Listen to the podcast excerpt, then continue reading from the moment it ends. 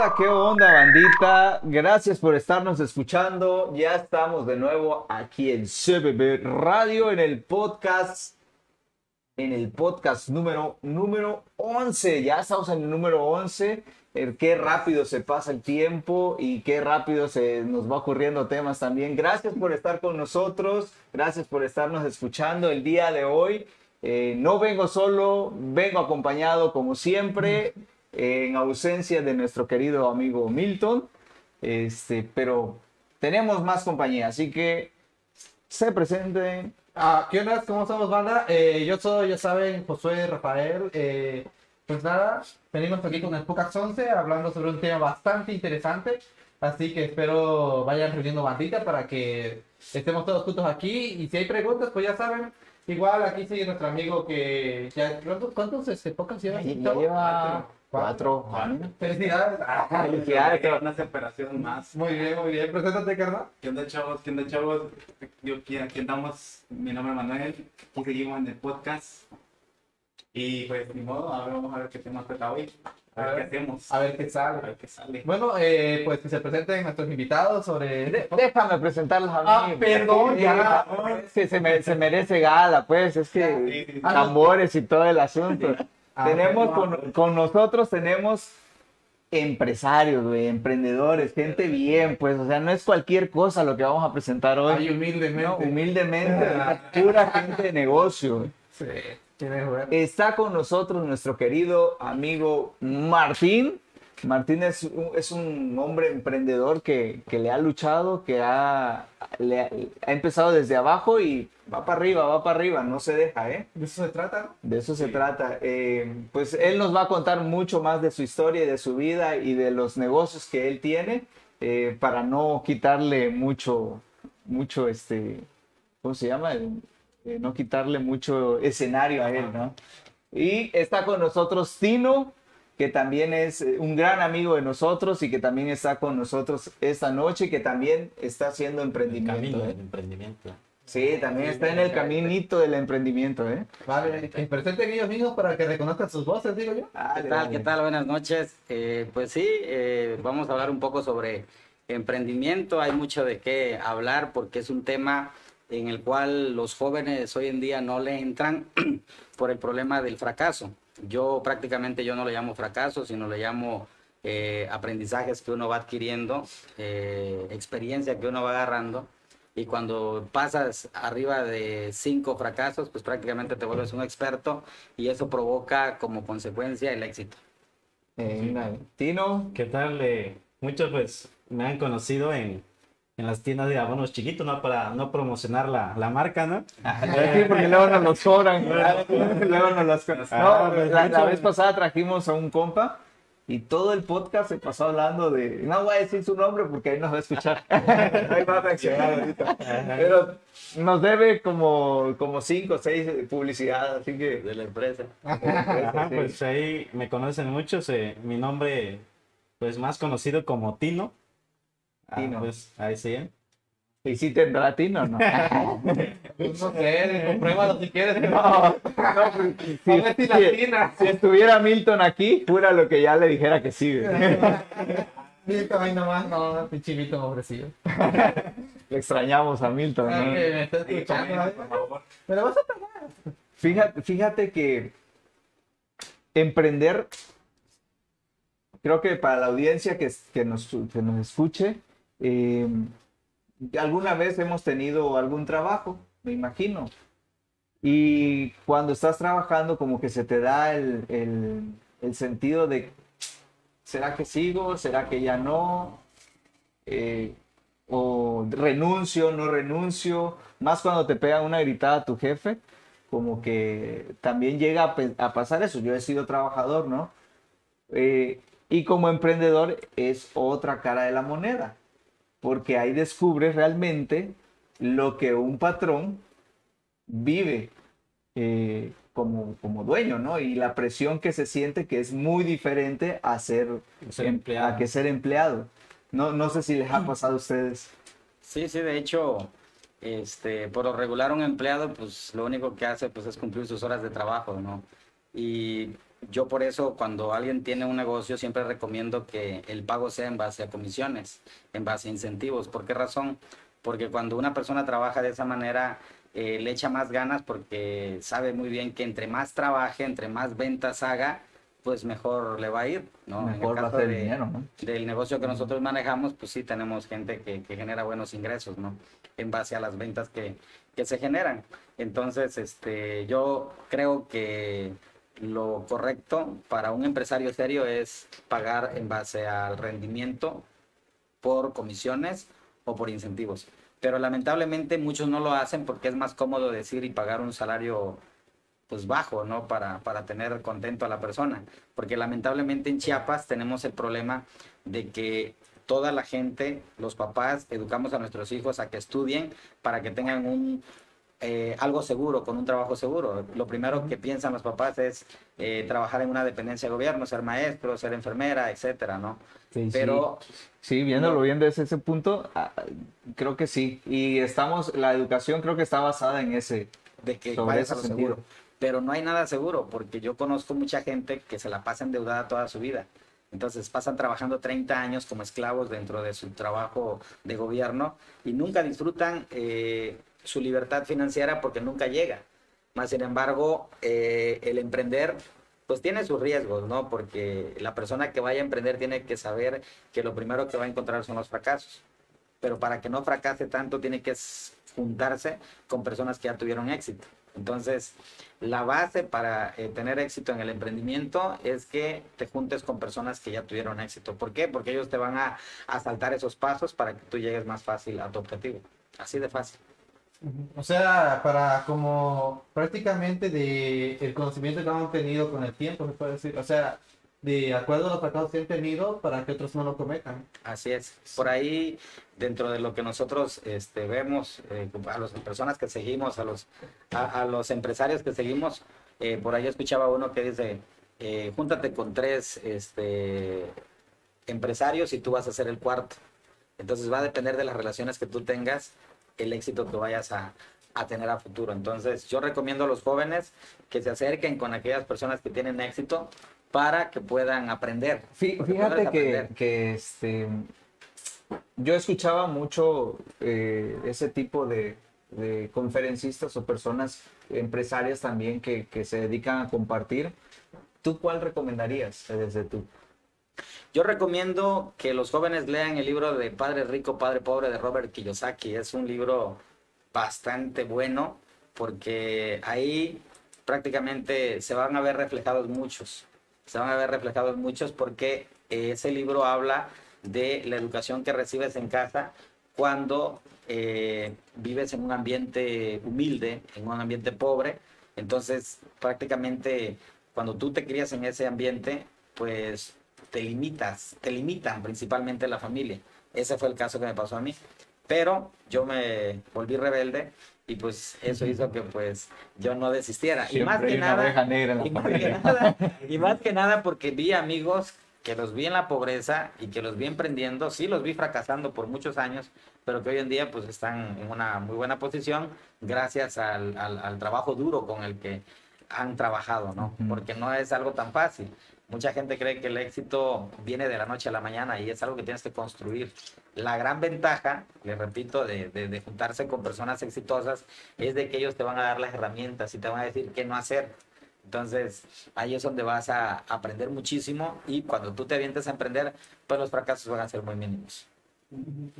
Pero lo bueno del emprendimiento, y ahí les va, es de que ahorita el salario mínimo, estábamos hablando hace ratito, es de 180 pesos.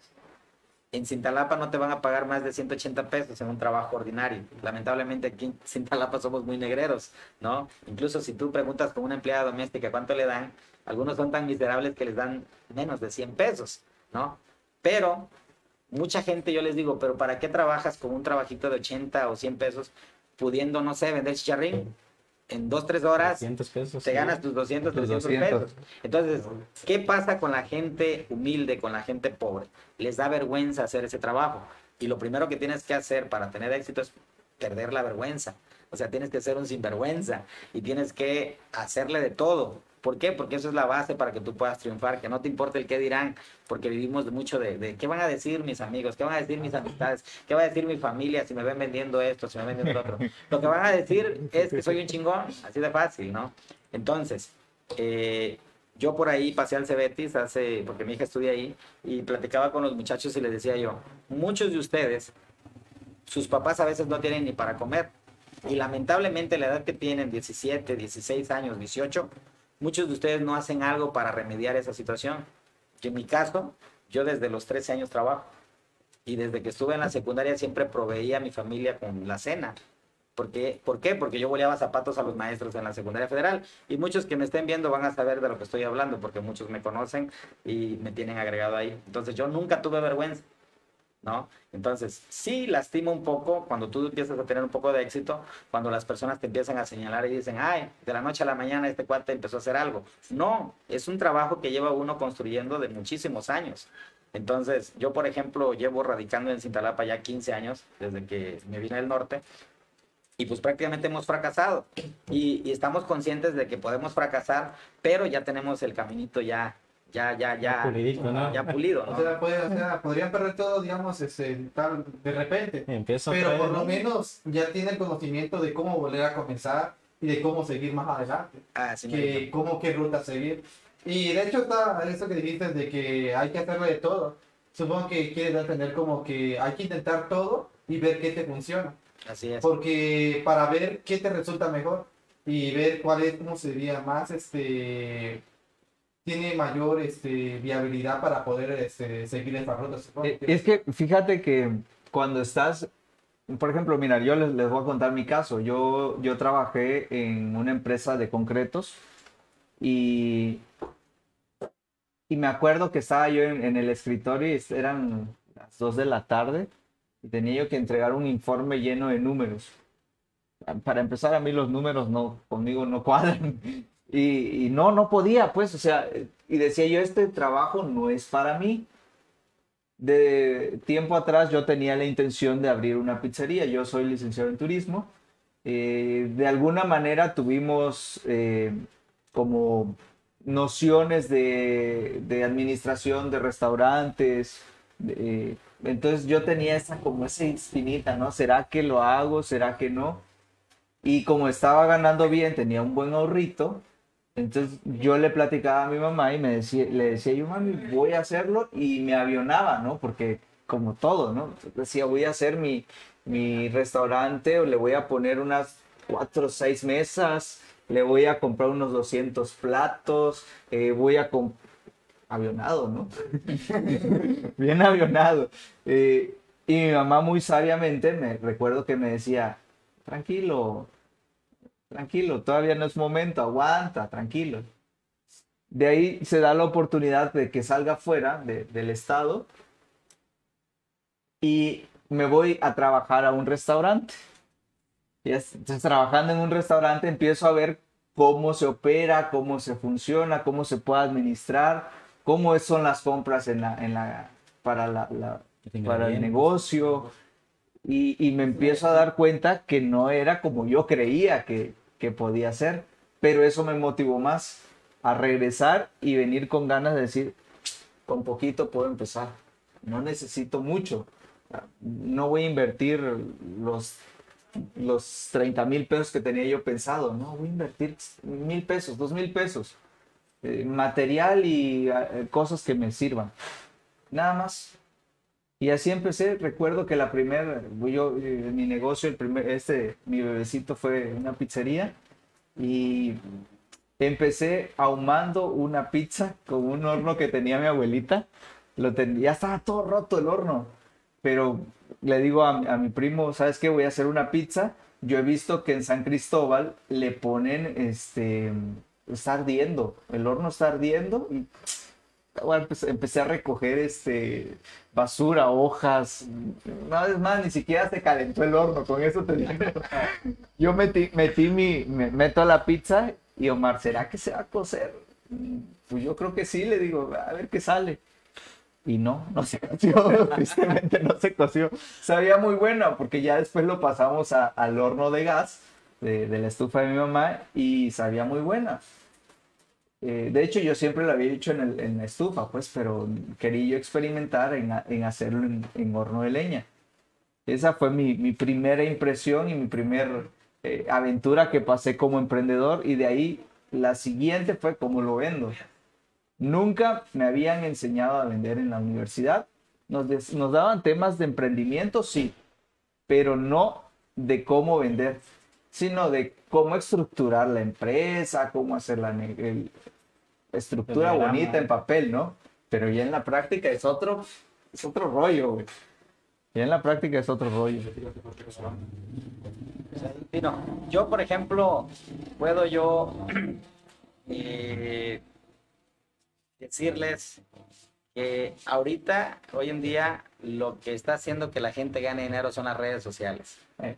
Las redes sociales. Por eso estamos aquí. Entonces, por ejemplo, si yo, yo incluso cuando estuvo la pandemia, yo publiqué unos videos eh, motivando a la gente para que vendiera cualquier cosa. ¿Por qué razón? Porque en la pandemia yo me di cuenta que el magisterio quedó parado y toda la maestrada que estaba afuera estaba en sus casas. Entonces, prácticamente yo le decía a la gente, ¿saben qué? Vendan lo que sea, vendan postres, vendan comida. Yo, por ejemplo, vendo terrenos y los maestros me están comprando porque ellos no están gastando. Entonces, yo lo que hice fue encontrar una solución a un problema tan grande que se vino con la pandemia, que incluso a mí me dejó en la quiebra porque yo tenía una escuela de inglés. No sé si por ahí Sí, te acuerdas. sí, sí, recuerdo. Entonces, no me dejaban dar clases, fracasé totalmente, me quedé en cero. Y tuve que explotar a mi hija para que me sacara adelante, porque tengo una hija que trabajaba. y, de hecho, No se llama explotación infantil, se se llama llama estrategia, estrategia. estrategia, ¿eh? Por ahí. Y, este, y, y gracias a Dios mi hija me respondió, yo la tuve como empacadora de una tienda, no voy a decir marcas, pero este, Ahí lo se gana muy en el bien. semáforo vendiendo, ¿eh? Se, se gana muy bien porque en las propinas ganas muy bien. Por eso mucha gente pide dinero en los semáforos, porque sus mil pesos al día no le fallan. Así. Entonces, esa sería otra manera de emprendimiento. No, pero no de te lo hecho- recomiendo, ¿eh? De hecho, este, una vez recuerdo que eh, pasó en el restaurante que estaba, pasó un señor a cambiar sus monedas. Mil pesos en pura moneda. Pura monedita de a peso y de 50 centavos. Así es. Al día. Al no, día. Y gana no, más. ¿eh? Yo, por ejemplo, Sí, de hecho, sí, de hecho vi un caso, no sé si en Londres o quién, de una señora que vive en la calle, pero su cuenta de banco es de millonaria, ¿verdad? así es. Sí, pero nunca salió, siempre vivía en la calle, ¿verdad? Y pero su cuenta de banco son millones de, que tiene en Londres, ¿verdad? Claro, hay, hay una cosa también que pasa, que hay personas que realmente sí lo necesitan. Pero hay un detalle ahí, brother, que el que lo necesita no lo pide, le da vergüenza. Es correcto. Entonces el que lo necesita no lo pide, tiene mucha vergüenza porque tiene su dignidad. Entonces ya cuando explota, este, busca a sus familiares y todo, pero jamás sale a la calle a pedir Jamás, porque le da vergüenza por su dignidad. Aquí ya no es vergüenza, sino es dignidad. Lamentablemente toda la gente que pide en la calle, la mayoría no tienen dignidad. Son personas, yo veo chavos pidiendo dinero ahí este, sin ninguna discapacidad y yo le digo a mucha gente que les da, y esto qué bueno que estamos haciendo este podcast. ¿Cuánto ganas tú? Le decía a una persona este, al día, tú que le estás dando ahorita dinero a este muchacho. ¿Ganas cuánto? 100, 150 pesos al día. Ok, el chavo gana mil pesos. ¿Cómo te sientes tú saber que le estás dando a una persona que gana más que tú? Entonces, si quieres tener empatía con tus semejantes, yo siempre le digo a la gente esto, ve, agárrate una despensita y llévaselo a la persona que tú conoces que le hace falta. Pero no se lo des a una persona que desconoces, porque no le estás haciendo un bien a nadie, ni estás quedando bien con Dios, porque muchas veces por esa Sí, razón claro, lo hacemos. sí, no, no, no, estamos siendo doble moral. Entonces, si vamos a ayudar a alguien, lo hagamos porque conocemos cada uno de nosotros a alguien que lo necesita. Siempre conocemos. Siempre hay alguien hay, que nos necesita. Así, y, tú lo sabes o a veces... Lo Claro. Y, fíjate, pasa también eso de que lo primero que hacen, das y lo publican en, en redes, ¿no? Como que si, como que si lo... No, yo siento que yo siempre he estado en desacuerdo que si, Totalmente, si vas a dar algo que no lo sepa tu mano izquierda. totalmente de Lo que haga la derecha que no lo sepa la izquierda y calladita tu boca y tú se lo diste a tú sabes y la otra persona lo sabe que, que se lo está dando de corazón y punto. No que muchas personas pues ya utilizan ese como para hacerse evidentes, ¿no? Llamar la atención, es más que aunque lo nieguen, eso es lo que quieren, sinceramente. Llamar la O sea, atención o ganar dinero, porque en, eh, ya ves que entre más gente, por ejemplo, Ah, TikTok también, te paga. Sí, sí, sí. sí. Claro. Pública, sí. De hecho, a mí, a- no, si no, nos no. quieren mandar unas despensitas para que nosotros vayamos a donar, puro, puro plátano todo. Un poco de avena. pues, Tal vez estoy perdiendo mi línea. Yo solo veo ventajas. Eh, No, pero sí, sobre ese tema yo me acuerdo que eh, igual en Tuxtla salió un, un caso que me- me- eso me lo platicaron, no, no lo viví. Me lo platicaron que un, payasito que se paraba en la avenida central pedía dinero, ¿no?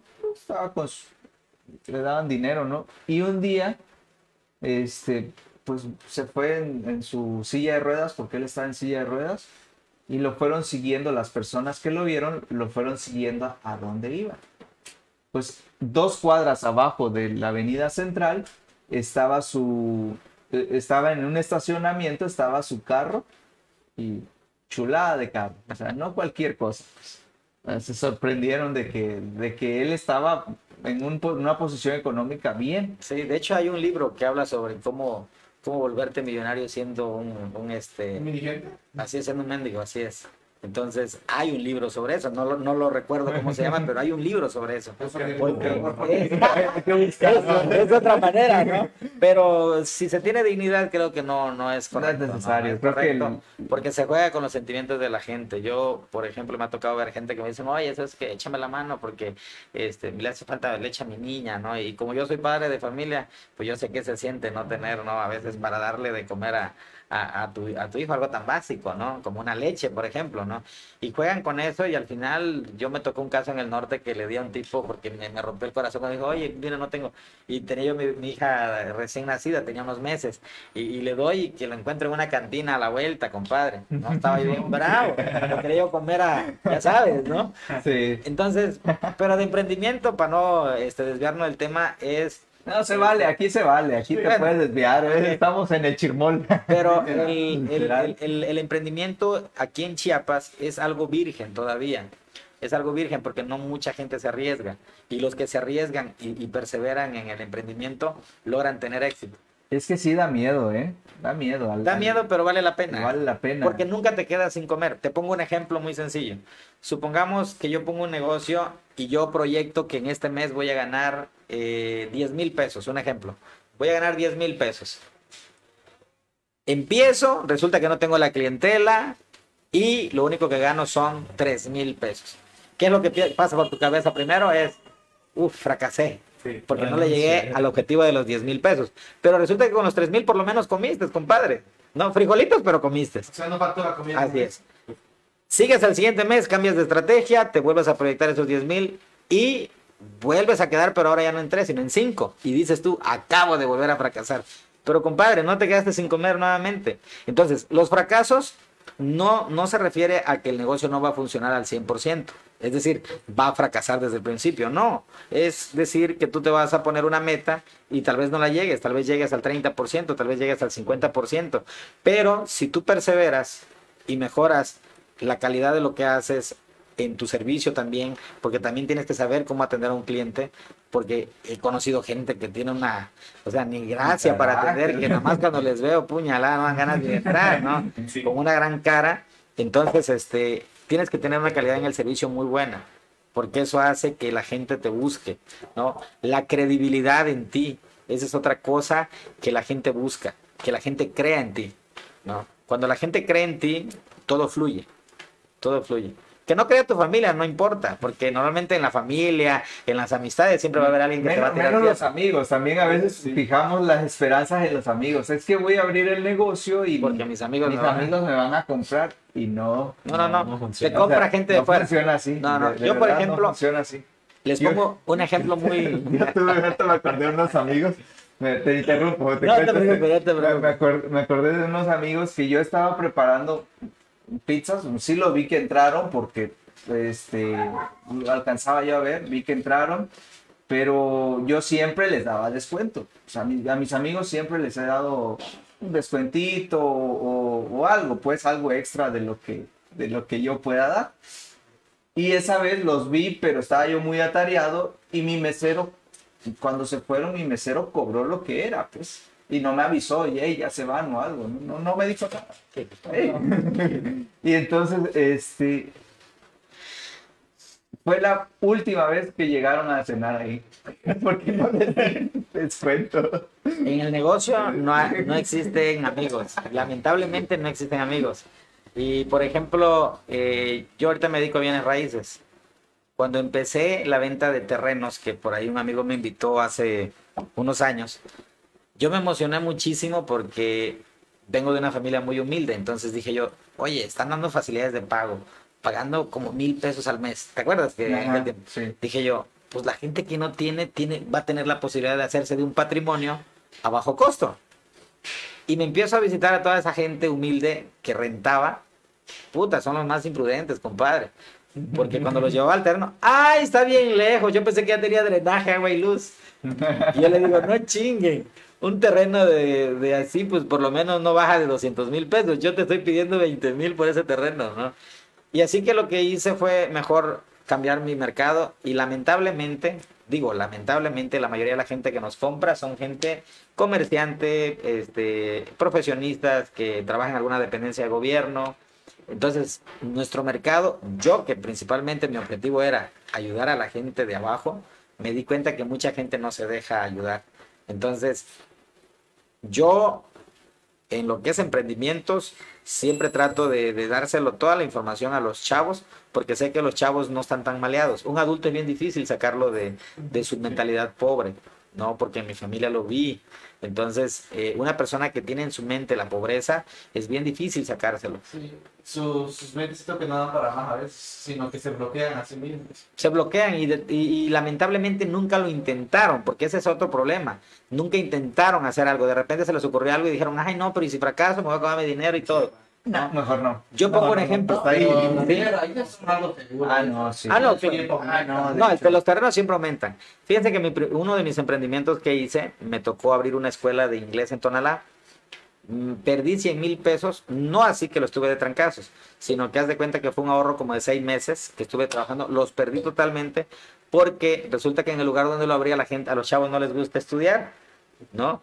Y Pues, nuestra- no, lamentablemente mercado, no, les, papá, no les gusta estudiar, los chavos no les gusta. Me di cuenta que allá en este lugarcito, como tienen su paguita la gente, los chavos les gusta más presumir otras cosas, más que prepararse a- en hablar inglés o aprender este un arte como la programación, eh, diseño gráfico. Este, tiene dinero, no tiene necesidad de ir a la tiene la necesidad. pero no tiene dinero, ese es el problema. O sea, viven de apariencias. O sea, mucha no les gente gusta, vive, normal. O sea, o sea hay, hay, hay capacidad de adquisitiva, pero no están tan bien que digamos, ¿no? Entonces yo siempre, acostumbrado. sí, fracaso y este, lo que hice fue, y esto se lo digo para aquellos que fracasan, dije yo, ching, no me está funcionando aquí, me voy a mover a otro municipio. Y afortunadamente moví mi estrategia y al cabo de un año volví a recuperar la inversión perdida y me quedó una, una utilidad. Pero sí fue un año de fracasos al punto de que ahí es en la costa donde estaba trabajando, no tenía ni para una botella de agua un día, que tenía la boca reseca y el calor allá, compadre, es un calorzazo, que hijo de la fregada. No tuve que ir a tomar un poco de la llave porque no había opción, ¿no? Pero este, eh, yo lo que les puedo decir sobre el emprendimiento es que Chiapas no está explotado. Yo radiqué ocho años en frontera, en Tamaulipas, y la gente allá se arriesga a, lo grande, y por eso el norte de la República es un, eh, eh, son de los estados más prósperos. Si hablamos de Nuevo León, es uno de los estados más prósperos. Tamaulipas igual, porque la gente emprende, allá la gente no está eh, estudiando para decir voy a ir a por un trabajo seguro, porque lo seguro no existe. Te pongo un ejemplo, un maestro, ¿cuánto le pagan al mes cuando inicie? Lo mandan bien lejos, tiene que pagar eh, pasajes, tiene que pagar hospedaje, tiene que pagar comida cuando viaja. ¿Cuánto le viene quedando? Le queda como el 40% de su ingreso. Y con ese 40% no se vive, medio vive. Y él está esperando a que lo vayan bajando Y poco a poco. todavía, eh, como no le pagan en el mismo mes, se endeuda. Se Saca empieza- crédito, ¿no? Empieza a sacar crédito, a sacar crédito, Para y cuando poder- viene su sueldo, Ya lo debe ya todo. lo debe todo. Sí, entonces. Lamentablemente es, un- es una verdad. Pero también me he encontrado eh, personas que trabajan en dependencias de gobierno que se volvieron muy hábiles. Porque dijeron, ¿sabes qué? Si saco un préstamo lo invierto en un negocio y resulta que el negocio les da más que lo que tienen en, en su trabajo. He conocido amigos del magisterio que han dejado sus plazas porque han encontrado en lo que es el emprendimiento donde, que se puede lograr la libertad financiera. Pero sí es un trabajo muy duro, es un trabajo eh, de disciplina, ¿no? Y sobre todo la educación financiera, que es muy importante que la gente aprenda. Educación financiera. E- esa parte yo lo toco mucho con, con las personas porque yo les digo, si tú ganas mil pesos, tienes que aprender a vivir en esa semana con esos mil pesos y tienes que aprender a ahorrar un porcentaje de ese dinero. Josué, ¿Qué? te pregunto, ¿tú has emprendido algo? Cuando estábamos pues, este, con Omar, este, hicimos pues, el negocio de los Xbox. Y Ah. pues lo que hicimos es que todo lo que salía de, de las ganancias lo volvimos a invertir. Empezamos con, con tres consolas. Y cuando terminamos con el negocio ya teníamos seis y ya no solo eran 360, ya tenemos el Xbox One. O sea, mejoramos las consolas aparte de eso. Sí, pero todo lo que salía lo invertíamos. Cámaras, este, traga, eh, para aires, para que no, no calentara mucho Succionador de aire. funcionadores de aire, este, ¿cómo se llama esto? Reguladores de voltaje, eh, audífonos, cosas así para ir mejorando el servicio más que nada. Tratábamos de que estuviera lo más óptimo posible, eh, en controles que estuvieran bien todos eh, y que sintieran como los chavos. Eso era nuestro chavo antes de la pandemia, porque cuando vino la pandemia tuvimos que cerrar. Ujú. So, muchos negocios fracasaron con la pandemia. Sí, de hecho, A, a mí, a mí me desanimó, la verdad. O sea, yo iba, yo, yo estaba en el top, de, iba para arriba, arriba, arriba, y vino pandemia y uh, me, sí, sí sentí el bajón y ahorita a la fecha quiero levantar, pero ya me está Pues- costando. Ya me está costando. Pero es igual también porque igual siento que yo perdí esa parte de, de- del entusiasmo que, porque dije, bueno, a lo mejor, y es bueno también reconocer que se pueden hacer otras cosas.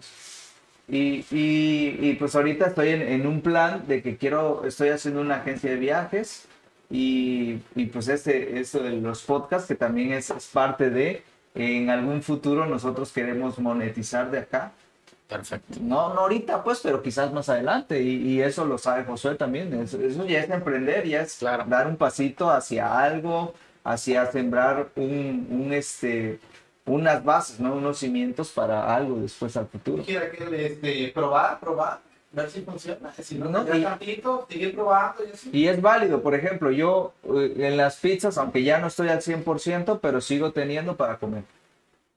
O, o sigo vendiendo para, para tener mis gastos básicos, ¿no? Pero, o sea, sigo en el camino, pues sigo en otro, eh, so- voy sobre otro negocio. pues. Claro. ¿Y de, de chiquito no se te ocurría vender algo? Porque fíjate que mi hermana, ella traía desde más chiquita, traía, traía como que la espinita o la chispa por querer eh, emprender. Ella ahorita actualmente eh, es eh, una de las socias eh, mayoritarias o muy bien posicionadas en una línea de multinivel. O sea, le encontró, ¿no? Y pues, pero desde chiquita ella le hacían su torta y llegaba a vender a la escuela. O sea, mente, mente de tiburón, o sea, ella Desde chiquita. desde chiquita. Más adelante. Sí, porque ese dinero pues ya le servía para otra cosa. Yo, yo de niño vendía mis canicas. O sea, yo les ganaba sus canicas a los chamaquitos y se los volvía a vender. Eso me recuerda algo. Yo ganaba los tazos y los vendía. Una vez monté 50 tazos y los vendí por 80 pesos, acuerdo. ¿no? Pero fíjate que me fue al revés, porque mi abuelita tenía tienda. Mi abuelita tiene tienda igual. Pero ella me, me siempre que me decía, me- siempre que salía yo, eh, me iba a la escuela me decía, agárrate una paleta, un chicle. Y sí, la montaba yo todo lo de una semana. Y este, y al final de cuentas montaba ahí una bolsita y lo iba a vender que a peso, dos pesos, y a veces hasta la bolsita que regresaba llena de dulces, la regresaba llena de, pero de pesos. No sé cómo la hacía, chiste que lo vendía todo. Bien buen emprendedor. eh, men- Sí. mente de tiburón. Que yo este, me daba hueva este, hacer fila para comprar tacos y me daba cinco juegos de gasto. Yo pero no me gustaba hacer fila. Llegaba yo con una señora que vendía pan, compraba yo un pan y un refresco de dos pesos. Y con eso comía yo el pan y el refresquito. Y llegaba yo a mi casa y le volvía a todo mi mamá todavía. De los cinco que me dio, porque cinco me daban. Ah, pero lo regresabas. Sí, los regresaba. Ah, qué honrado.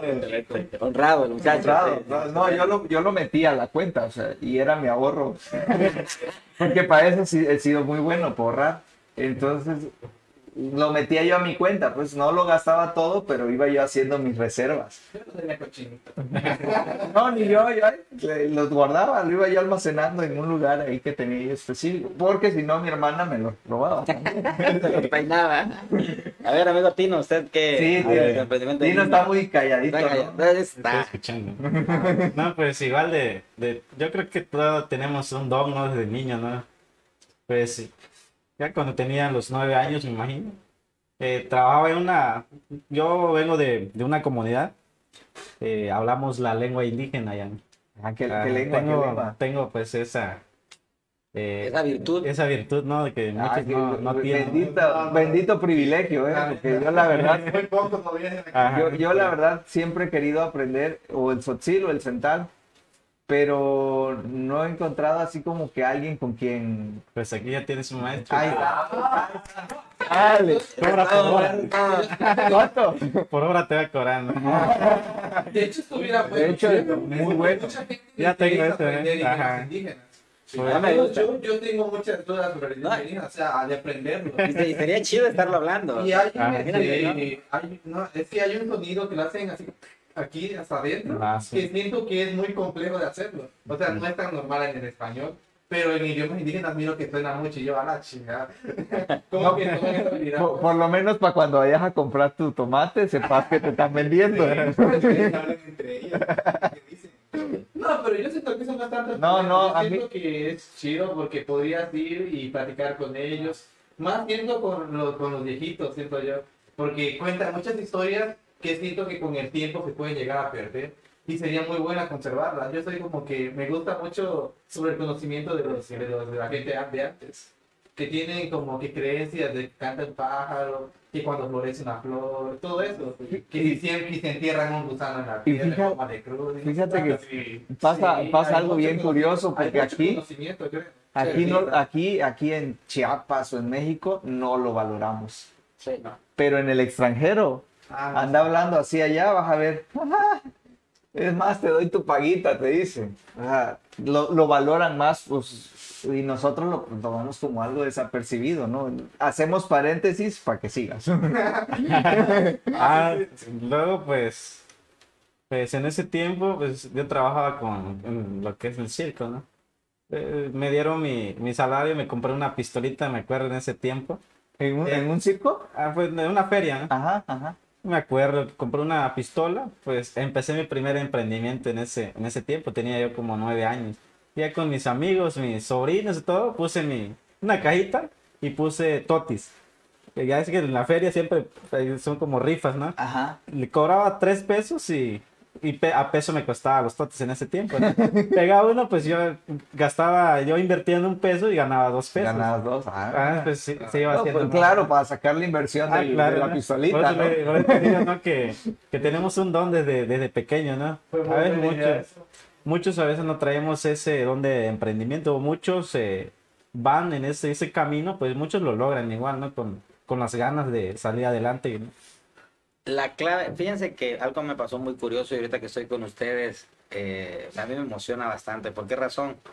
A mí me pasó hace ca- 13, 14 años eh, con- con- convivir con, con cuatro amigos soñadores que no tenían absolutamente nada y que estaban bien fregados. O sea, yo estaba fregado, ellos estaban fregados, debíamos un chingo, o sea, eh, estábamos sumergidos en deudas, pero con unas grandes ganas de comernos el mundo que yo algo que le recomiendo a la gente es que aprendan a automotivarse. La automotivación es lo que hace que tú logres el éxito. Porque no, no siempre vas a tener a alguien que te va a decir, oye, tú puedes, ¿no? En el emprendimiento tú tienes que ser esa persona que se tiene que automotivar. Entonces, ¿cómo te puedes ayudar en la automotivación? Pues hay un chingo de material en, en YouTube, ¿no? Este, puedes ver historias de éxito como la de Nick Bujic, por ejemplo, que no tiene brazos ni piernas y el cuate, pues, te da unas conferencias magistrales, ¿no? Eh, Adriana. Adriana- Adriana Macías, que maneja su carro con sus pies y la chava se maquilla y, y- y son personas que tienen una discapacidad pero que están rompiéndola, ¿no? Entonces, es ahí cuando tú dices, oye, pues si estos cuates que tienen su discapacidad pueden hacerlo, yo que estoy completo puedo hacer mucho más. Entonces, el, el, el éxito es para todos. Claro, y también puedes, este, es que ya cuando estás metido, igual te tienes que meter a, leer libros de educación financiera. Educación tienes que meter a, a investigar eh, cosas de que para mejorar tu venta. Entonces tienes que irte metiendo y te eso también ayuda a que te motives. Y te encuentras sobre el camino con libros muy buenos o con personas que ya lo han hecho y que les está yendo bien y que también eh, venden esa parte de motivación. Ent- Entonces también hay material, o sea, no, no es nada más así de que no hay, o sea, que te puedes quedar esperando a que las cosas caigan del cielo, pues no, pero sí, sí, sí se encuentra. En TikTok es una, es una red social donde eh, el algoritmo te, te, te, te manda lo que tú buscas, o sea, te va mandando. Yo, por ejemplo, busqué mucho. No te muestro mi historia porque El mío, por ejemplo, este, yo me enfoco mucho a lo que viene raíces. de hecho ellos me están vendiendo. Viene raíces y, este, y, y encontré muchas cosas buenas. Les pongo un ejemplo. Eh, por ejemplo, en, en- para yo poder ser independiente y poder manejar un propio negocio, lo aprendí de uno en TikTok. Se llama Gus, por cierto. Este, un saludo a Gus por si me escucha por ahí.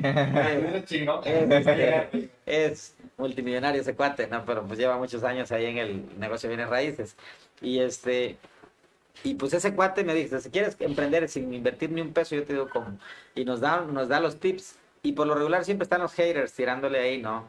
Y yo, yo me acuerdo que esa vez que él, él dijo cómo hacer para poder este, generar un millón de, un millón de dólares, decía el cuate, eh, con cero inversión. Yo dije, oye, tiene lógica lo que está diciendo el cuate, ¿no? Y, y lo apliqué y no llegué a eso, pero por lo menos llegué a una buena cantidad, ¿no? Entonces yo le dije a Gus, ¿sabes qué, güey? Este, muchas gracias por, por, por tu apoyo, güey, porque lo que tú, la- la el tip que tú nos diste a mí me sirvió. Pero por ahí escuchaba otra persona que dice, oye, eres un vendedor de humo. TikTok pues no, no le está pagando a él. Él prácticamente nada más está dando sus experiencias para que el que tenga la capacidad de hacerlo, pues lo haga. Incluso este, mi objetivo hoy en día es eso, de ir a, con los jóvenes, irles enseñando cómo empezar a emprender para que dejen eso de esa mentalidad de, de- de pobreza, porque de verdad es bien triste, cuando tienes una mentalidad de pobreza es, es muy triste. Una persona que tiene una mentalidad de pobreza siempre se burla de los sueños de otras, otras personas, siempre. Yo evito ese tipo de personas. Cuando una persona, tú por ejemplo me puedes contar que tienes ganas de hacer un proyecto y que tú dices, oye, y si yo lo logro voy a ganar tanto y yo me empiezo a reír porque tú este, me estás contando y, y algo que, que es tuyo y que yo digo, no lo vas a lograr.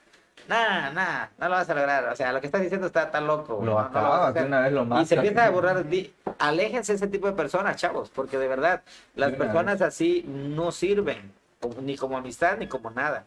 Entonces, yo me volví muy solitario durante 15 años. Afortunadamente, tengo una hija de 17 años con la cual yo platico con ella mucho.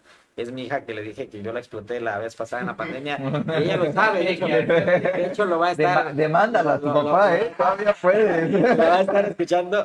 Fíjense, ella me dio casi 30 mil pesos durante tres meses de la mera pandemia. Yo Sí, demándalo.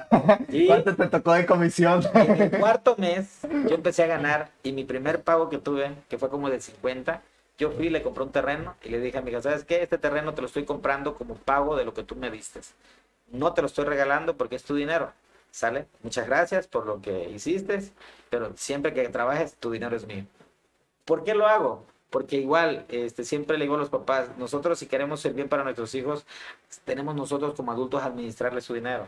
Porque los chamacos no saben cómo administrar su dinero. Un niño de 14, 15 años no sabe qué hacer con su dinero. Comprando tu Game casa- para Xbox. Si en tu casa tienes un, Por bien.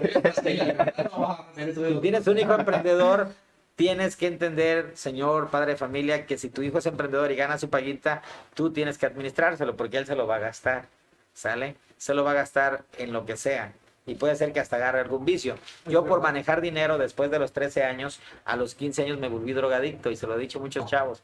¿Por qué? Porque yo manejaba dinero, yo ganaba dinero. ¿No? Entonces, para mí será fácil gastarme 400, 500 pesos diarios en mi vicio sin ningún problema porque lo ganaba. Salí de mi problema a los 17 y medio, casi los 18, de mi problema de adicciones. Fue muy difícil, fue muy difícil porque dejar el vicio de la cocaína es bien complicado, es, un, es muy adictivo. Y, este, pero todo pasó porque yo me acostumbré a manejar mi dinero, porque siempre fui solo. Pues yo obviamente yo fui un niño huérfano eh, de papá y pues obviamente las mamás son muy adorables, pero no tienen el mismo carácter de un papá. El papá es el que corrige, pues el papá es el que te da tu chingadazos, el papá es el que te jala las orejas, la mamá es la que te da amor, nada más. Entonces cuando Y falta de la vez parte... en cuando tus chanclazos, pero... De vez en cuando, sí, Pero te la muy rara vez.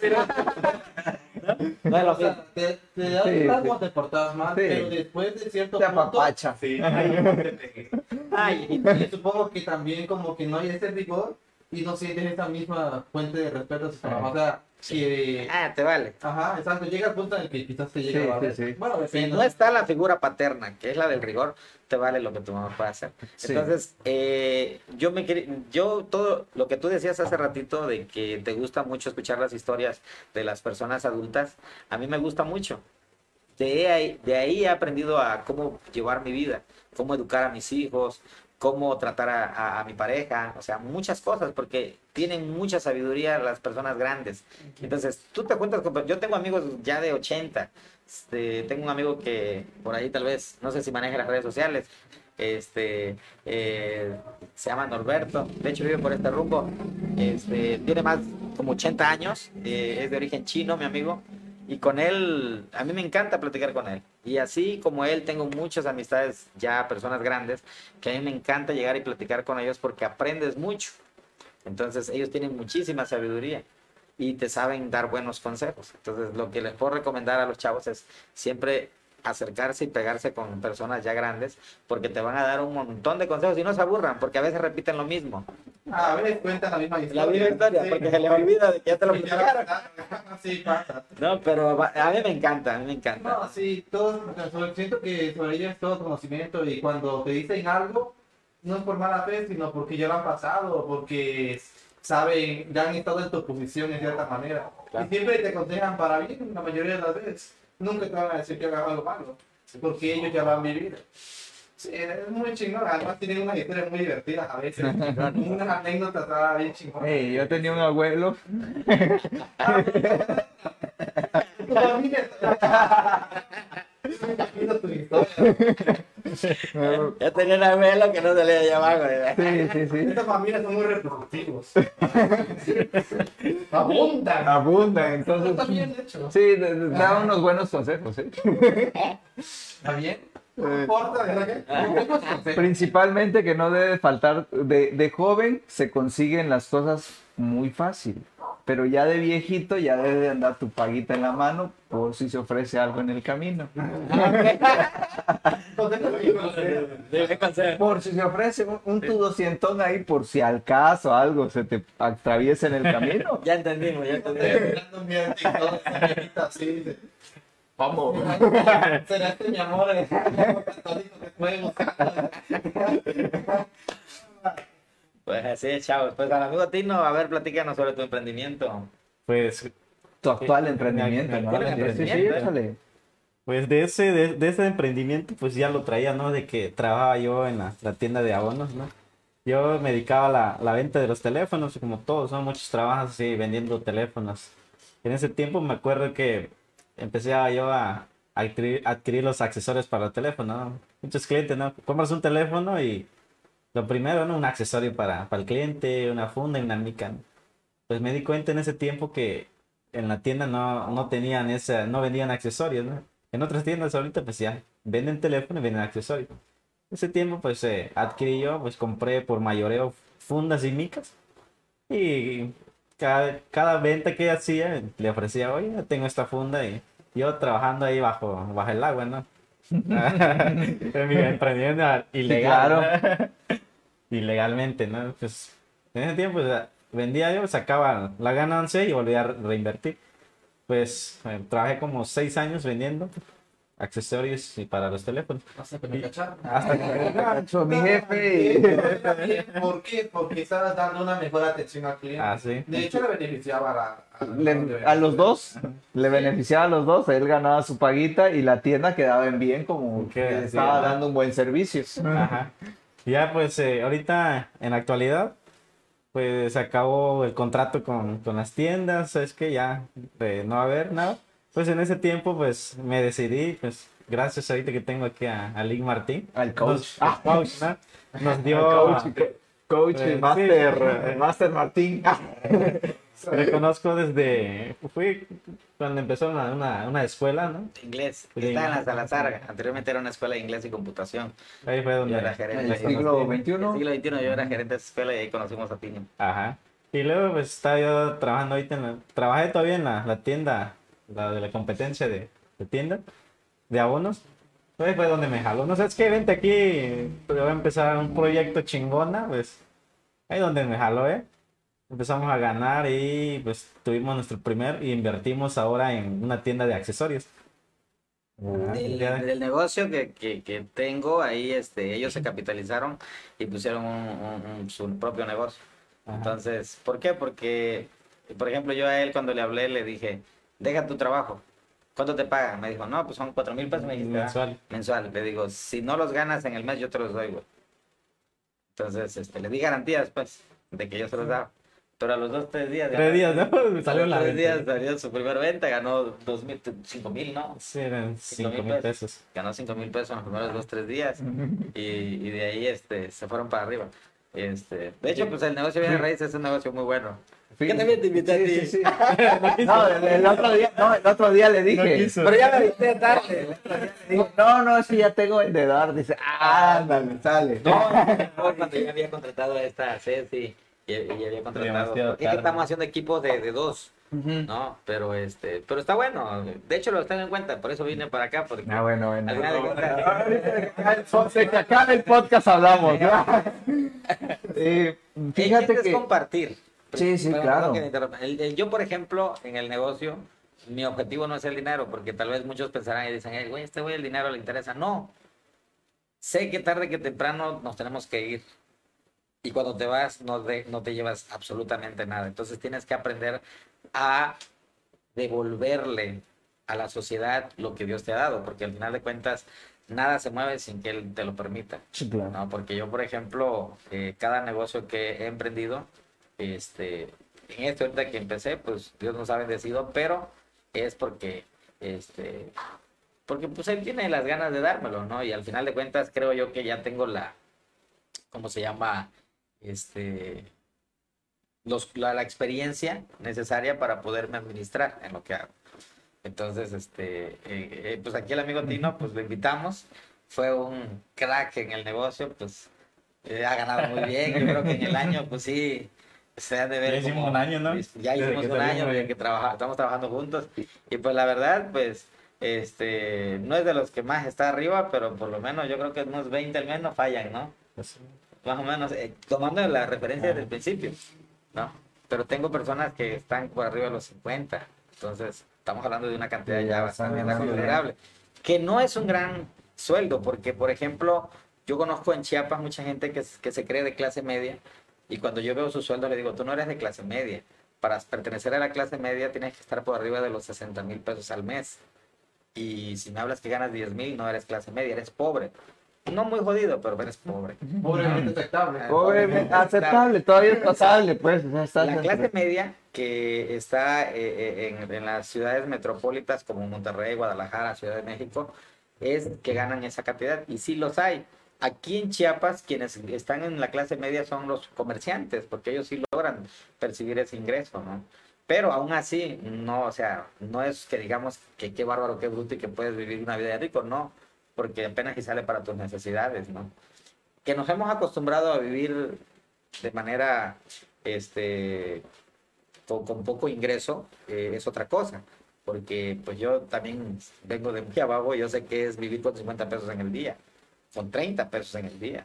Ah, vamos por una sopita, eh, no, un... Un platillo, un la huevito de tortilla, ya, si no, y este, y compramos un suco y oh, shh, y agua de la llave, un hielo de la vecina que cobra cuesta do- a peso, dos pesos, ¿no? Este, y ya la armaste, compadre, ¿no? Yo en Tuxtla, incluso cuando recién vine al norte y me fui a trabajar, hace 15 años, me fui a trabajar, afortunadamente un primo tenía un taller mecánico en el centro, ahí en la novena sur, perdón, ahí, perdón, en la séptima eh, eh, poniente, entre sexta y séptima sur, casi cerca de la novena, este, pues yo me cayó de perlas, porque yo lo que hacía era, eh, cuando no tenía dinero, me acuerdo que una vez tenía 15 pesos, y me dice mi hermano, oye, güey, tengo hambre.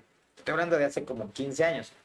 Dice, tengo hambre. Digo, 15 pesos, güey, ¿qué vamos a comprar? No, No, vamos a con- comprar nada. yo conozco unos taquitos. Ajá. me fui al centro y me encuentro este, por ahí, este, Eh, creo que son los mismos. estaban a unos 50. Ah, sí, y son los mismos, los taquitos de chucho. ¿no?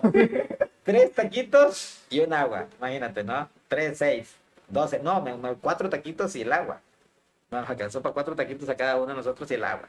No, hombre, dije yo, de aquí, al rato una gran diarrea, pero compadre, estábamos No, llenos. saben buenos los ¿No? chuchitos. Pero, no está, pero este. No, no son de chucho. la- la- No. Entonces, este, Tuxtla a mí me gusta esa parte porque sí tiene ese, esa cuestión de que si no tienes mucho dinero puedes comer. Entonces, pero hay que saberle buscar. Está el famoso coyató que, que comes bien y con poco dinero Con poco también. ¿no? dinero, sí. Entonces, sí, De hecho, en las ciudades es lo que más se complica, conseguir dónde comer. A veces, cuando tienes poco dinero, porque la mayoría de lugares son caros. Sí. Pero sabiendo buscar, se encuentra. claro, claro, Sí, siempre se claro. encuentra. La necesidad. Así es. Entonces, este, pues aquí el amigo Tino, pues ya llevamos un año trabajando en el proyecto y este, queremos eh, apoyar a más jóvenes para que emprendan, ¿no? Este, tal vez ahorita no lo tengo el proyecto ya bien, bien hecho, pero de aquí a unos 3, 4 meses, si alguien por ahí tiene un emprendimiento que no requiere de mucho capital, pero que se le complica a la persona tenerlo, porque si hablamos de 5 mil pesos a mucha gente se le complica, si hablamos de 10 mil pesos mucha gente se le complica decir, puta, 10 mil pesos, voy a ir con, con compartamos, que me dé y no me lo autorizan porque estoy muy chavo, qué sé yo. Si el negocio es viable, y yo veo que si es viable, podemos entrarle, ¿no? Eh, podemos hacer eh, una sociedad ante un notario público sin ningún problema. Yo te enseño, entramos al 50-50 tal vez en el inicio, posteriormente le puedo ir bajando mi, mi, mi participación, porque la idea del inicio del 50-50 es que yo te dé la experiencia para que tú no fracases. Impulsar.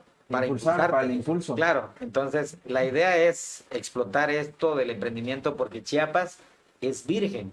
Te podrá decir que el 90% del mercado de Chiapas es virgen. Y ese 10% que ya está explotando el emprendimiento y que está teniendo éxito, pues son gente que hoy en día pues están muy bien parados económicamente. Pero el 90% ahí nos está esperando.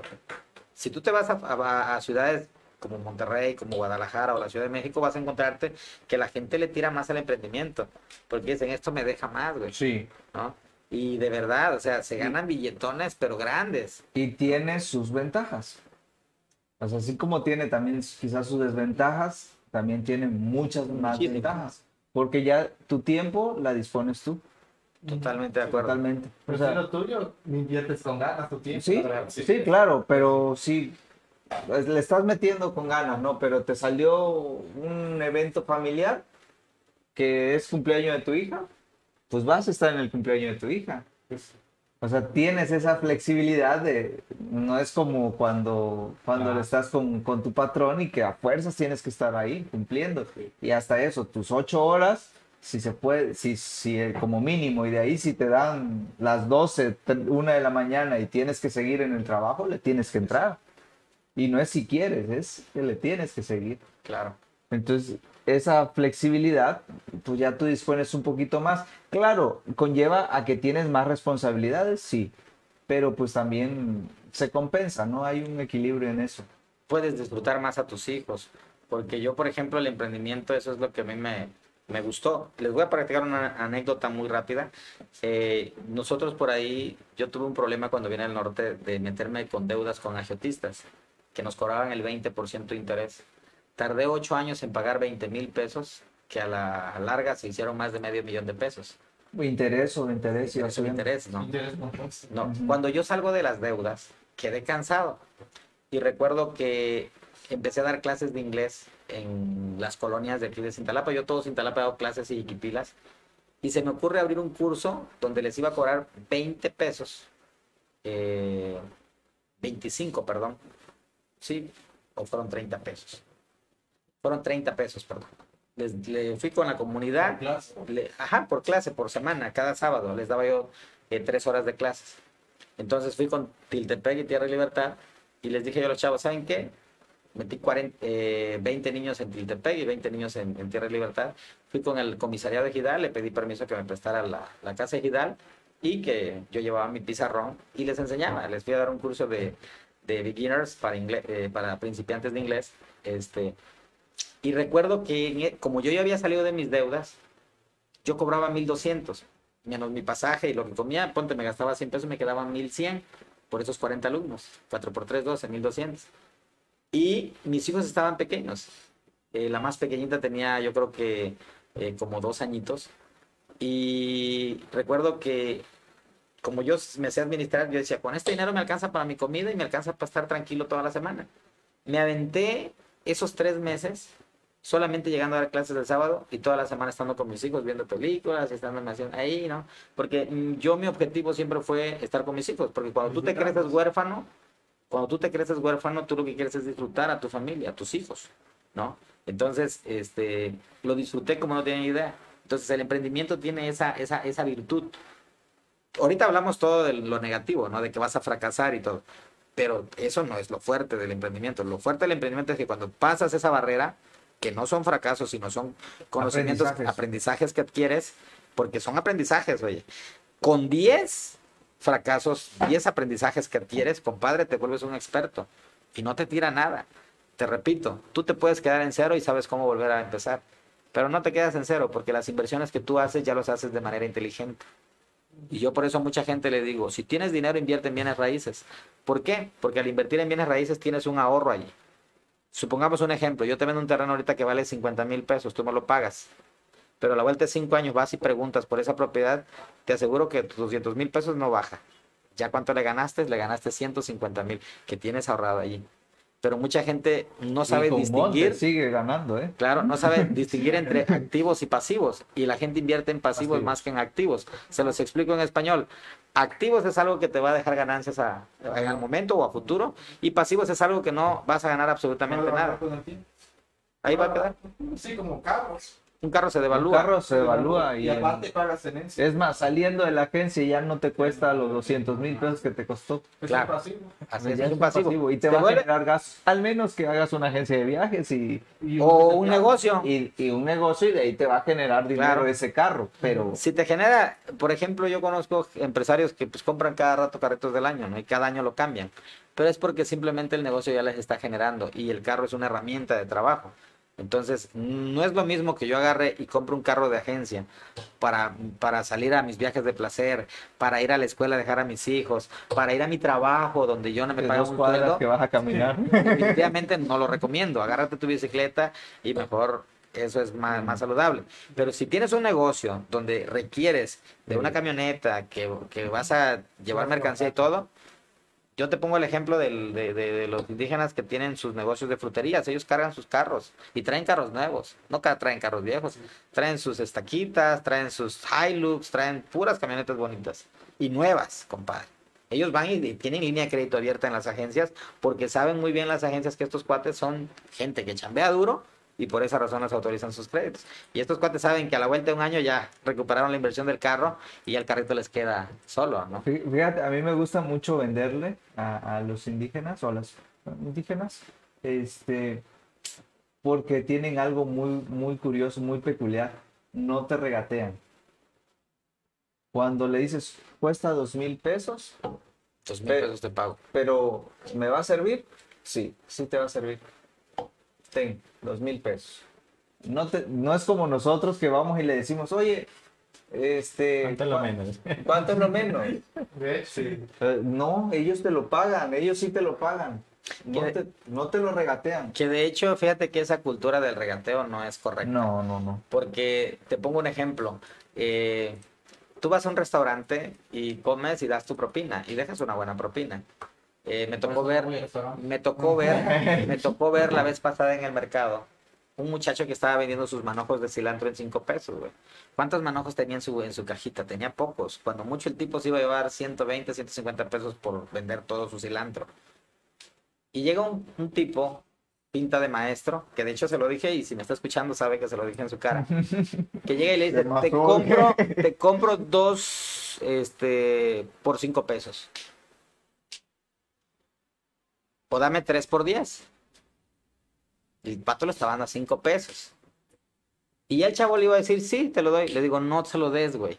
No regales tu trabajo. Mira cuánto le estás perdiendo. Si tú le das 3 por 10, le estás perdiendo 5 pesos a un manojo que tienes. Tú tienes que aprender a tener dignidad. Nunca le vendas a gente miserable. Por favor. Se lo dije al chavo. Y nosotros debemos de aprender a valorar el trabajo de esa gente que baja en las mañanas a vender nuestras frutas, nuestras verduras y no regatear. Porque si tú vas a Soriana, no regateas. Te mandan a la fregada. Si tú vas a un Oxxo, comercial. No, o cualquier tienda, o cualquier tienda que, que- Corte, no digas eh, di- Nunca- tienda de conveniencia. sí. Si vas a una tienda de conveniencia, no te van a hacer ningún descuento, al contrario, te piden que redondees. Algo que yo no hago porque pues en los centavos se van millones cada día para la bolsa de estos cuates que pueden deducir de sus impuestos. Pero yo siempre le digo a la gente, yo no me gusta regatear con la gente humilde. Si a mí me pides X cantidad por, la, por lo que me estás vendiendo, yo no te voy a regatear. Porque si a ti te está yendo bien, por gracia de Dios te está yendo bien, es injusto que vayas y quieras regatearle a alguien que está luchando para salir adelante. ¿No? A veces no vemos esa cuestión.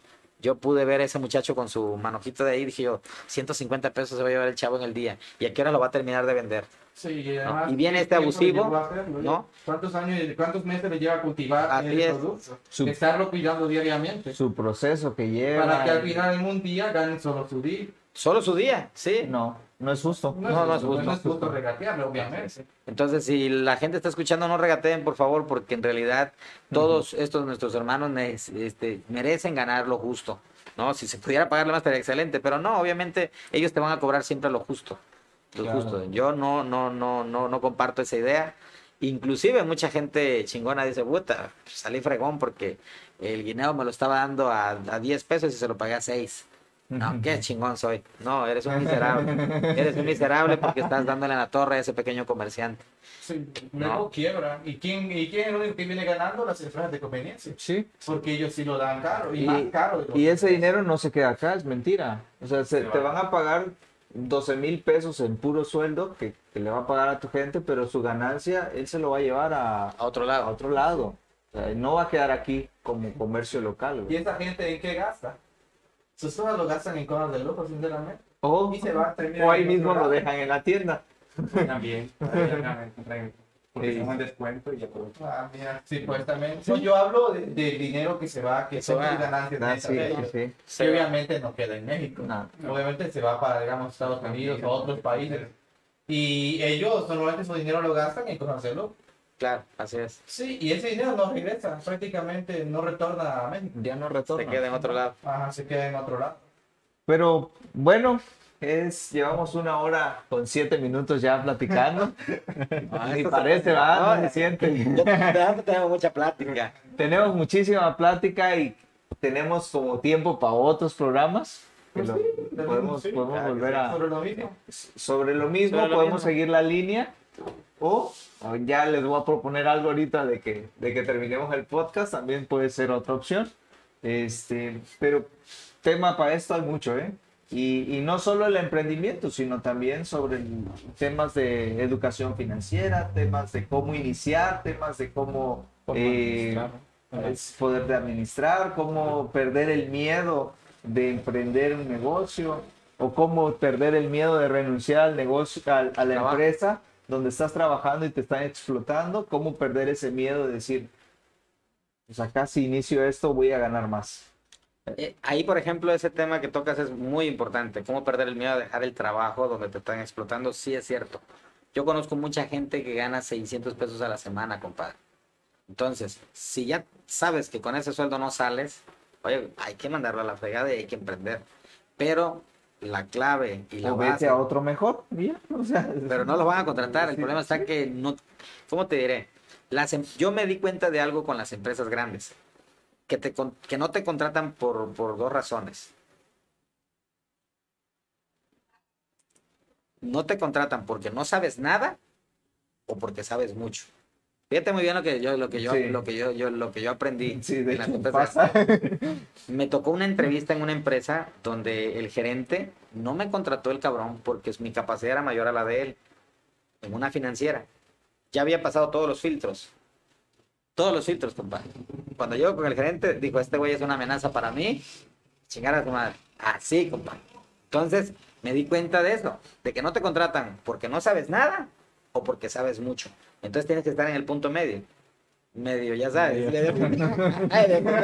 Entonces, eh, este, muy bueno para estar en el puesto, pero no tan bueno como para que lo quites al mero bueno. Sí, así es. Entonces, No en otro punto medio que la, nuestra audiencia está acostumbrada a escuchar. como dice el hijo, está en el término medio. en el término medio. Sí, sí, sí. De hecho, pues hay- ese puede ser uno, otro de los temas. O sea, tenemos mucho, mucha tela de dónde cortar, ¿eh? Y por favor, toda la gente, apoyen a los emprendedores, aquellos que están empezando un negocio, apóyenlo, porque ustedes son, nosotros somos los que vamos a hacer que ellos crezcan. Eh, es muy fácil, y por ahí miraba yo una reflexión que dicen que cuando tú abres un negocio local, invitas a tus amigos y nadie va. Pero abren un negocio eh, de fuera, grande, y toda la plebe llega. No. Te pongo un ejemplo, si pones una, eh, si viniera aquí la marca Domino's, por ejemplo, te aseguro que se llenaría. Aunque la pizza esa sí no sirve.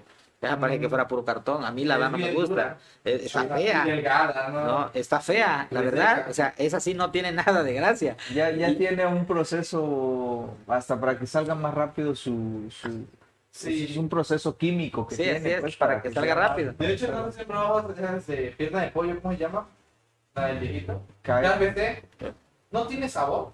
No la comido. La carne no tiene sabor por adentro. Es prácticamente masa. Eh, porque de hecho es pollo refrigerado. Y cuando lo cuecen y ya lo sacan, según, se mira muy bonito y todo. Pero cuando lo muerde uno por dentro, se siente masoso. Es más salido. Sí, porque es un pollo muy Te viejo. venden publicidad también mucho. Bueno, ¿no? prácticamente Pura publicidad. pero no sabe rica. Eso quiere decir que hay muchas, de hecho, incluso la, el pollo este, empanizado que venden acá sabe mucho mejor. Sí. Sí, la verdad. Así que apoyemos al emprendimiento Al local o al emprendimiento de tu conocido, de tu vecino, de, Sus amigos. de tus amigos, aunque los amigos no compran, pero que te visiten. ¿sabes? ¿eh? los amigos hacen un gran favor, eso sí lo voy a reconocer, que te ayudan a correr la voz. Claro. Eso sí, te ayudan a correr, aunque no te consuman, pero que te recomienden, aunque no te consuman, pero recomiendan. Eso es lo más importante, porque la publicidad de boca en boca es lo que más, más, más fácil La es, ¿no? publicidad para Claro, sí, la mejor, sin que pagues, ¿no? Claro, siempre es bueno pagar publicidad. Visítenos en una shop. Visiten en Nash Shop, ¿no? Aquí ¿Dó- ¿Dónde está ubicado? Está un, ahí por la tienda de, de abonos chiquitos. ah. Ahí puedes decirlo porque La de, sí, la de tienda de abonos chiquititos, la, la de... están las modatelas. casi al lado Modatelas, de ¿no? modatelas. Ajá. Nash Shop. Nash está Shop. así. ¿Y qué, qué hay allí? Pues es una tienda de accesorios, ¿no? Tenemos pensado para, para todos los usuarios que compran teléfonos, pues eh, que adquieran sus accesorios para, para proteger, ya que muchos han llegado a un chicle, oye, ¿y ¿cuánto me cuesta una pantalla de un teléfono? Las pantallas son caras. Hay pantallas de más de 1200, 1800 y una De funda hecho, que las valga salen muy caras. las pantallas. hasta 2000. Eh, pues una, una, una funda, un accesorio de 100 pesos, 120, lo inviertes y proteges tu equipo. Es lo que queremos nosotros, no, que, que compren los clientes y que no estén ahí reparando pantallas cada rato. Sí, son caras. Eh, aparte de fundas y micas, ¿qué otra? Pues hacemos también igual como desbloqueos, liberación de equipos, cambios de compañías. Hay muchas veces, no, tengo un usuario de otro y ya no me gusta. Pero es la ventaja ahorita que ya se pueden cambiar en 24 horas, te puedes traspasar en otras compañías. Sí, de hecho, liberarlo es Ah. fácil. Y. ¿Qué, este, ¿Qué iba a decir? Esto me olvidé ya. ya le da, ya. Sí, pensé que vendían audífonos. Audífonos, cargadores, igual. Nos los pueden patrocinar audífonos. Dije. Escuché bien. Hace falta, ¿no? sí. Sí, ¿Tenés planeado descenderte al área de cómputo ¿qué? o solo celulares? Son los más accesorios. Pues ya lo saben, si nos están escuchando, ya saben aquí en Cintalapa dónde encontrarnos. Nash Dónde- Nap Shop. Y si quieren-. NA, Ajá. na, na, está en Celtal. Ajá, sí, pero Nah. ya no. NA con Con es- la que dice. ¿Cómo se llama ya esa, este... Esa de... Es como una línea arriba, ¿no? Ajá. Para Apóstrofe. Sí. Apóstrofe. Ajá. Apóstrofe, sí. Nah. Sí, Como en inglés está bien también, este, es las contracciones que utilizas, pues. Por Para ejemplo, si, un- si- si vas a decir what is your name, lo haces la contracción con la apóstrofe. Sí, pues, pero en este... En inglés, pero en el caso de- inglés es recortado. A cambio, en idioma es, es un sonido con la lengua. Ajá. Ok. Ajá. Sí, hace una variante de con la... Sí, hace un sonido con la lengua diferente. Y eso es porque hay también otros más acentuados en otros idiomas. Sí, no. Que queda, ah, chingada, ¿cómo lo hacen? es Eh, complicado, ¿no? también nos puede dar un podcast de, de, ¿Sí? Sí, ¿eh?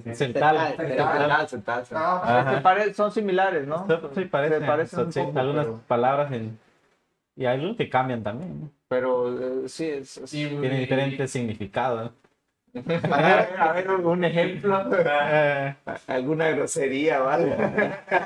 Y así educado de todo. No, no, no nos van a censurar. Lo primero que se aprende en todos los idiomas son las groserías. Sí. Dicen, pues yo no sé. Tú, tú dilo en, en, en central, Martín que lo diga en inglés, yo lo digo en francés. Oh my god, ¿está bien? Ahí bueno. Por ejemplo, en, en Celtal, Yascangua. Quiero tortilla. Yascangua. Ok, buena tortilla. Quiero tortilla. Je voudrais ah, tortilla. Tortilla, sí. Hay palabras. eh, que sea, siempre tienes que pronunciarlo igual.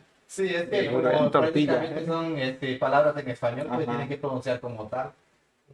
Por ejemplo, en este, supongo que en palabras indígenas tienen que completarla con idiomas españoles porque hay palabras Ahorita sí. que, sí. no, que no hay palabras para ciertas cosas. Ajá. Por ejemplo, computadora no hay una Ya palabra no. como tal porque es Se demasiado. va eh, actualizando con Quiero español y comprar un iPhone, tampoco va a decir. No tienen que ay. llegar. iPhone tiene que decir. Sí, Por ejemplo, ay, ventilador supongo que no hay palabra Ya para no, eso. Hay palabras, pues. Voy a Eh, comprar mi iPad. Solamente la estructuración, supongo, ¿no? Sí, ya va Estructura y conjugando ya con al final, español. Cuando quieren referirse a algo, Por que... esta hora ya lo ya actualizamos con Nashop. Nada y con inglés, ¿no? Ah, sí, claro. Se escucha bien, ¿eh?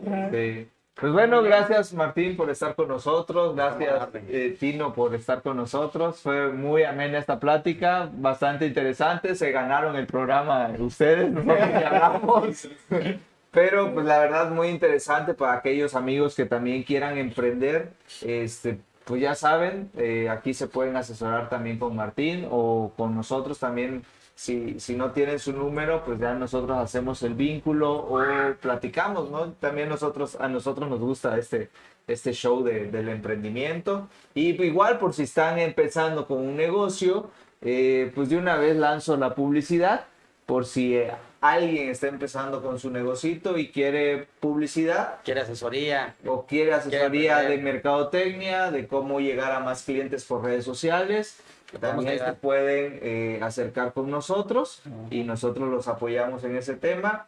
Por lo pronto, pues podemos negociar un precio tratable y ya después vamos viendo. ¿no? Por eso te hizo Canva. ¿eh? No, no, no, no les, no les vamos a sangrar, pues ahí conocemos a, a- a otros medios que, que se Son dedican a, a- eh, Pues es un business, ¿no? Es un negocio. Entonces, pues bueno, cuando estás empezando necesitas algo más accesible a tu bolsillo. Y, y pues qué, qué, qué, qué mejor que nos apoyemos entre todos. Claro. Pues bueno, gracias. Yo soy Alberto. eh, pues gracias por haber estado con nosotros en el Chirmol. Ah, pues nada, chicos, ya saben, eh, si tienen ideas, no tengan miedo. Primeramente, perder el miedo y pues persistencia. Y pues si quieren asesoramiento, aquí tenemos a nuestro amigo que vino el día de hoy. Está bastante interesante. Además de que los puede apoyar para poder comenzar y también pueden platicar sobre la idea para ver si es viable, porque puede ser que tu idea sea buena, pero puede ser no viable o que no te satisfaga lo que vaya a resultar. O es viable, pero quiere aterrizar. O sea, quiere un poquito más entradito. Sí, hay que idealizarlo, pensarlo bien. Y pues ya nada, pues tenemos aquí como puede ser un salvavidas para ir en el camino correcto.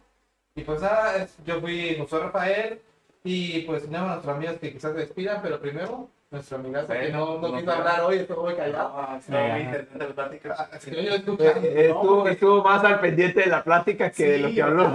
En cierta parte sí tienen razón, porque como, como quien dice, a veces hay unas ciertas personas que tú tienes, por más que tú tienes una motiva- la motivación, siempre hay unas personas que te bajan. La como autoestima. que, ajá, y ya te ponen que pensar, aunque tú estés muy seguro de lo que tú dices. ¿no? Pero por eso estoy muy ausente el día de hoy, pero Está bien. Sí. Conocimiento, saber conocimiento. sí, aquí en la cabeza. es que a veces también tienes la idea y no tienes con quién compartirla Sí. para que te diga. ¿Y ahora qué hago? Te quedas encerrado en tu mundo y ya no sabes ni cómo salir. Ajá, O a veces encuentras a, personas que tienen otras ideas y como que tú te, te pierdes en lo que tú... Imaginando tu, tu- tu idea de negocio, lo estabas imaginando. Tú en, en un, un canal y compartes con otro canal, o sea, como que te pierdes. O sea, pero muy interesante la plática. Este, nos vemos en el próximo podcast. Mi nombre es Manuel y los dejo. Pues igual, pues, mi vestido, mi, mi, mi nombre es Tino. Igual si tienen sus ideas, pues, de emprendimiento, pues no lo dejen en solo una idea nada más, láncense a ver qué pasa, ¿no? Sí, sí, sí. Excelente. Pues yo qué les puedo decir, chavos, pues este, yo los animo a que, a que emprendan porque es algo muy, muy, muy padre. Eh, lo que decía ahorita el, el compañero de que este, a veces te desmotivan ciertas personas, eso es cierto, ¿no? Eh, a veces tienes que caminar de manera solitaria, pero la clave es juntarse con gente que piensa igual que tú. Esa es la, la clave para poder tener éxito.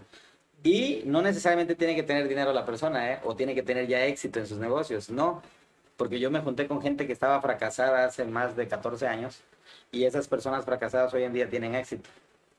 Entonces, eh, cuando, cuando nos vemos, de repente, platicamos nuestra anécdota de que eran puras locuras. Incluso uno de ellos me invitó a León, Guanajuato, siendo, estando jodido, me invitó a, a León, Guanajuato, un viaje pagado, que él no lo pagó tampoco, se lo pagó otro emprendedor por lo que es este de redes de mercadeo, eh, de una empresa que, que fracasó hace unos años, este, pero que en este tiempo estaba muy fuerte.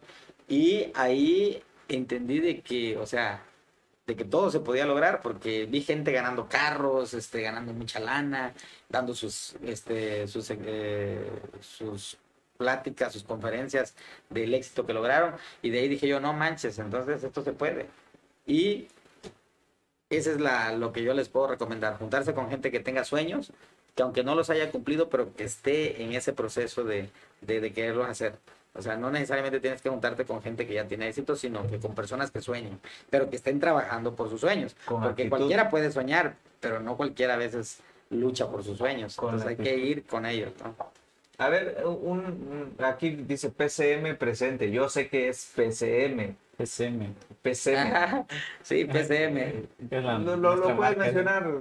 Ah, sí, claro, este, pues nosotros somos PCM Inmobiliaria. Eh, no voy a decir más porque en el caso de PCM es el nombre de los tres socios que conformamos la empresa. Y este, pues ahí estamos a la orden, damos este crédito a la gente de bajos recursos que, que quiera hacerse de un patrimonio. Tenemos terrenos tanto en Cintalapa como en Jiquipilas, este, disponibles con la certeza jurídica, certeza notarial, eh, con todo lo, lo que se necesita para que puedas ya habitar el terreno. Son terrenos muy, muy padres los que vendemos, este, que están bien ubicados. Incluso por ahí vendimos en una comunidad y se acabaron todos. Este, Nueva Francia. Y por ahí este, le damos las gracias a, a la gente que se portó a la altura. Mucha gente de Nueva Francia nos, nos, nos, nos- nos dio el, el respaldo, el apoyo y les agradecemos infinitamente eso, ¿no? ¿Te pueden localizar en algún número? Eh, pues mi número de teléfono personal es el 966-126-8900. Ahí yo estoy disponible las 24 horas del día. Vale, y pues. pues les digo, si quieren emprender, chavos, aviéntense. Si quieren una asesoría, con mucho gusto se las puedo dar. Y si se necesita capital para poder invertir, tal vez ahorita no se pueda porque estamos invirtiendo, pero en dos, tres meses podemos estar por ahí apoyándolos a ustedes, ¿sale? Vale, pues gracias a todos. Esto fue El Chirmor. Nos vemos en el próximo podcast.